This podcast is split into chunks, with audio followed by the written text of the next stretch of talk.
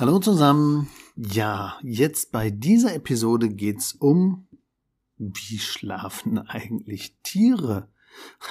Ich habe praktisch gehört, als mein Sohn gefragt hat, äh, Papa, Teddy schläft schon wieder. Also Teddy ist unser Hund. Wir haben so einen Bolonka Toy, so einen Pudelmix und der schläft wirklich echt viel. Und dann habe ich mich gefragt, ja, wie lang schlafen eigentlich Tiere und wie ist das eigentlich im Tierreich? Also in dieser Episode geht es mal um den anderen Schlaf. Sleep and Perform. Willkommen in deinem Podcast für mehr Wachheit im Alltag durch erholsame Nächte. Mein Name ist Markus Kamps. Ich bin seit über 20 Jahren Schlafberater aus Leidenschaft und dein Sleep Performance Coach und wünsche dir nun viel Spaß bei den Episoden. Ja, Hunde.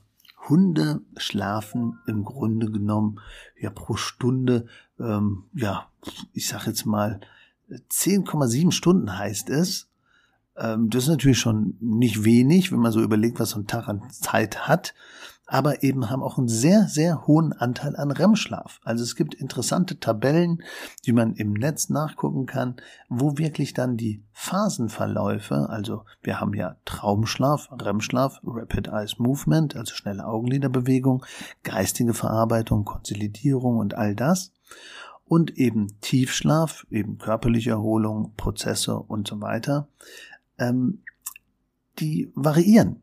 Und bei den unterschiedlichen Tierarten variiert auch der Anteil vom Traumschlaf sehr stark. Also mich hat überrascht, dass praktisch Fruchtfliegen gar keinen Traumschlaf haben, wobei ich kenne auch nicht so viele Fruchtfliegen persönlich, aber dass eben so eine Variante wie der Hund eben fast 30 Prozent Traumschlaf hat. Bei uns Menschen ist ja meistens so 25 Prozent Tiefschlaf, 25 Prozent Traumschlaf, dann noch ein bisschen eben von dem Übergangsschlaf und ähm, das ist so unsere grobe Einteilung.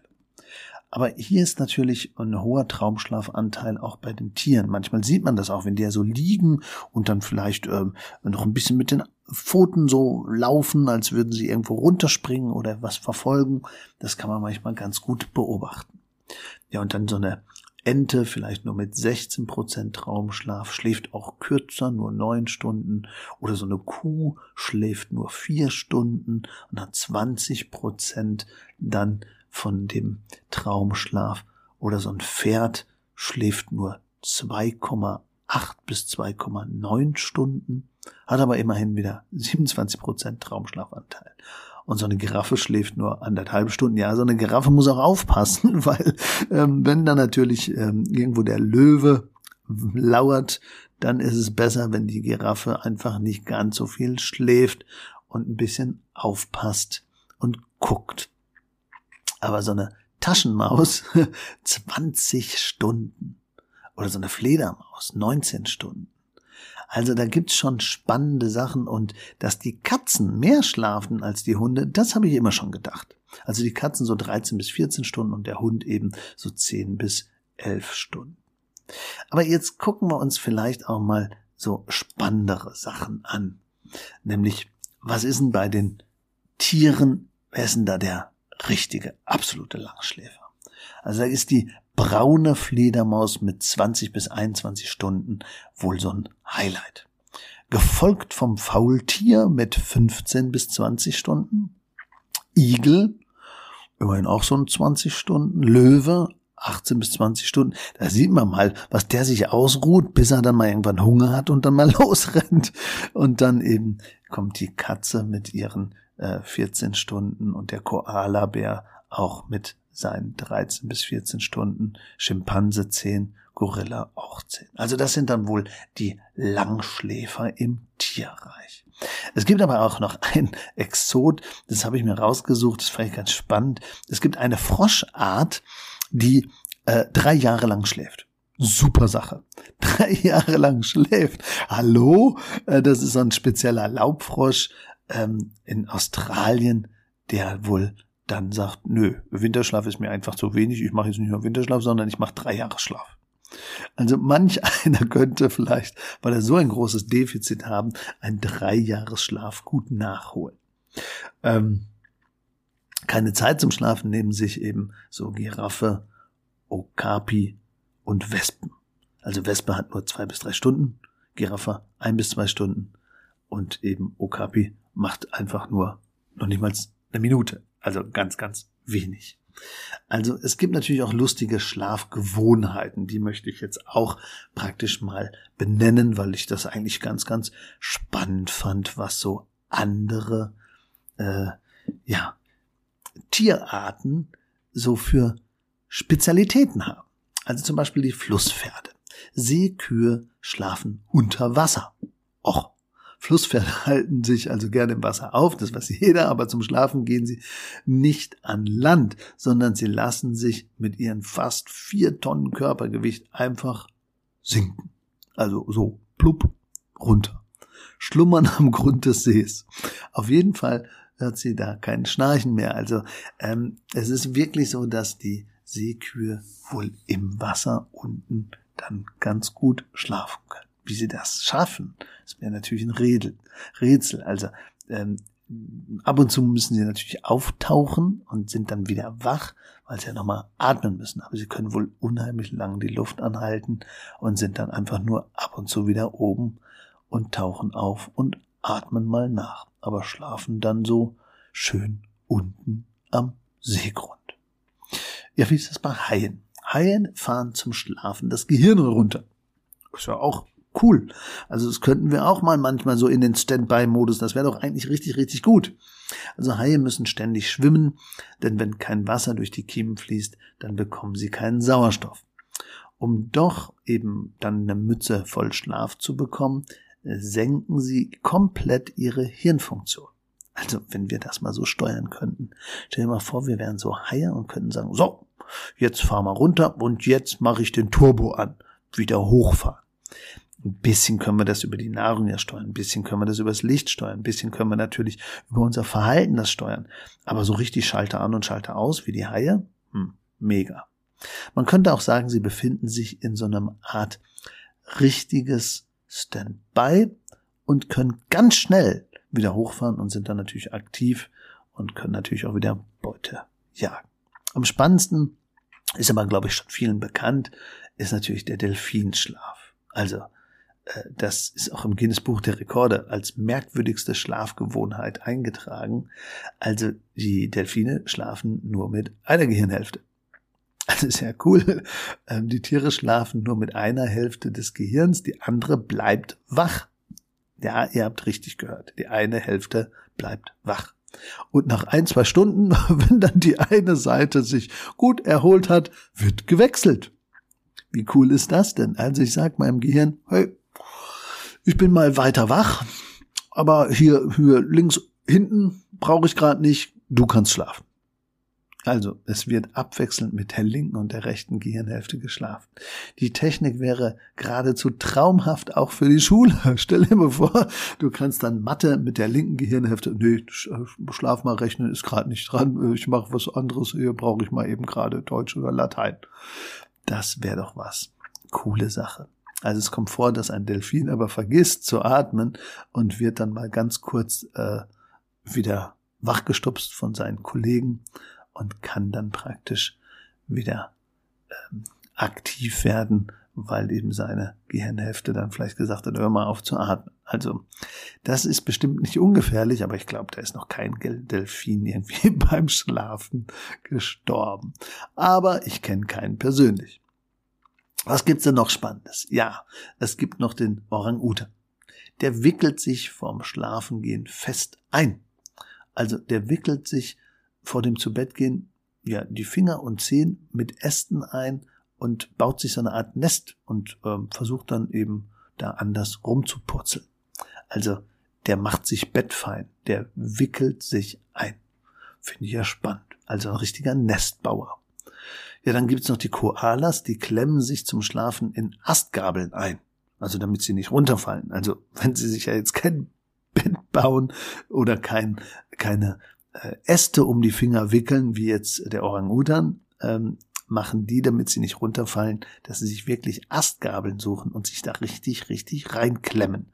Haben wir bestimmt auch schon mal gesehen. Wenn Sie so Bilder sehen von, oder wenn ihr so Bilder schon mal gesehen habt von Koalabären, da ist das genauso bei den Eukalyptusbäumen. Das ist wirklich so eingeklemmtes Schlafen. Und der Okapi, der schläft aber super, super kurz. Okapi, das sieht so, hm, wenn ich mir das Bild jetzt so angucke, wie so ein, ja, kein Gnu, kein Zebra, so komisch gestreifte Füße, komische Ohren, langer Kopf. Ähm, aber das ist die Waldgiraffe. Deswegen schläft die sehr wahrscheinlich auch genauso kurz wie die normale Giraffe. Und dann hat sie noch die Besonderheit, die schläft noch viel extremer, nämlich nur 30 Sekunden Tiefschlaf. 30 Sekunden aber das wiederholt die dann halt zehnmal hintereinander und immer abwechselnd alle sechs Stunden oder alle vier Stunden. Also die ist eigentlich mehr so ein polyphasischer Schläfer, wenn man das auf die Menschen so überträgt. Es gibt ja manche Menschen, die auch in Häppchen schlafen und dann Mittagsschlaf noch machen und immer praktisch danach wieder arbeiten. Also die die Zeit anders nutzen. Ja, da gibt's noch verrückte Sachen. Den Mauersegler, die halten Nickerchen, aber während sie fliegen. Das ist ja unglaublich. Der fängt die Beute im Flug und frisst sie im Flug und der kann auch während des Flugs nicht nur essen und Beute fangen, sondern der schläft auch. Also wenn der da mal nirgendwo gegenfliegt, das ist natürlich ganz verrückt. Also so Zugvögel haben sowieso ein inneres Muster, was ganz anders ist. Wegen den Sommer- und Winterquartieren haben die sowieso manchmal ein ganz anderes Bedürfnis, aber der schläft dann, während er praktisch irgendwo hinfliegt in ein anderes Quartier also sozusagen schlafend am Steuer. Das machen wir bitte nicht. Sekundenschlaf ist ganz gefährlich. Da könnt ihr auch eine andere Episode euch anhören. Sekundenschlaf sollte man wirklich, wirklich ernst nehmen und es kommt immer wieder vor. Und da gibt es auch so ein paar Erkennungszeichen. Ja, und da habe ich hier noch den Pottwal. Der Pottwal schläft hochkant. Da musste ich auch überlegen, was ist denn das? Der Pottwal schläft hochkant. Ja, der Pottwal schläft hochkant. Das bedeutet, wie so ein Korken. Also im Gegensatz zum Delfin, wo ja die Gehirnhälften unterschiedlich schlafen, ähm, schläft der Pottwal und er treibt hochkant. Also nicht quer, also so ein Pottwal ist ja echt riesig, sondern der schwimmt wie so ein, wie so ein, wie so ein Korken im Wasser. Und der steht dann praktisch so nach oben mit der Schnauze. Also im Meer mit der Schnauze nach oben. Sein Schlaf ist also so tief, dass er dabei nicht mal ein Schiff bemerkt. Also es kommen oftmals regelmäßig Schiffe vorbei und streicheln dann die Schnauze, sagt man und kann man hier nachlesen. Und dann gibt's noch Vögel, die krallen sich zum Schlaf fest und hocken sich irgendwo mit den kleinen Füßchen an und haken sich in Bäume rein oder in Stromleitungen, so dass sie gefahrlos sitzen und schlafen können. Ja, das ist alles ziemlich verrückt und Huftiere so als letztes vielleicht. Huftiere sind ängstlich und legen sich nicht gern zum Schlafen hin. Für uns Menschen ist das ja undenkbar, weil wir müssen uns ja hinlegen und wir müssen auch ein gutes Bett haben oder wir wollen ein gutes Bett haben, wir brauchen gute Rahmenbedingungen, tollen Schlafraum, alles ist wichtig, aber viele Huftiere legen sich zum Schlafen nicht hin. Und die haben Angst. Also das könnte vor allem daran liegen, weil es sind ja Fluchttiere und ähm, das kann ja übel ausgehen, wenn ich mich hinlege und ich kann nicht schnell genug aufstehen. Und deswegen schlafen die manchmal im Stehen oder irgendwo angelehnt irgendwo gegen, weil sonst sind die ein schöner Snack für alle, die, die praktisch nicht schnell aufstehen können und die schneller auf den Pfoten sind, so wie so ein Löwe. Also deswegen gibt's da manchmal Wachposten und andere, die dann im Stehen pennen und die dann aufeinander aufpassen als Horde. Ja, ich fand das mal einen interessanten Ausflug in die Tierwelt. Jetzt zurück zum Menschen.